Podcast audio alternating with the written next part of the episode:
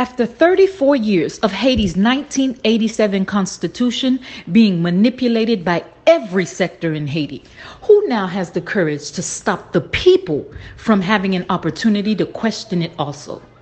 I dare you to throw the first stone or lift the first finger.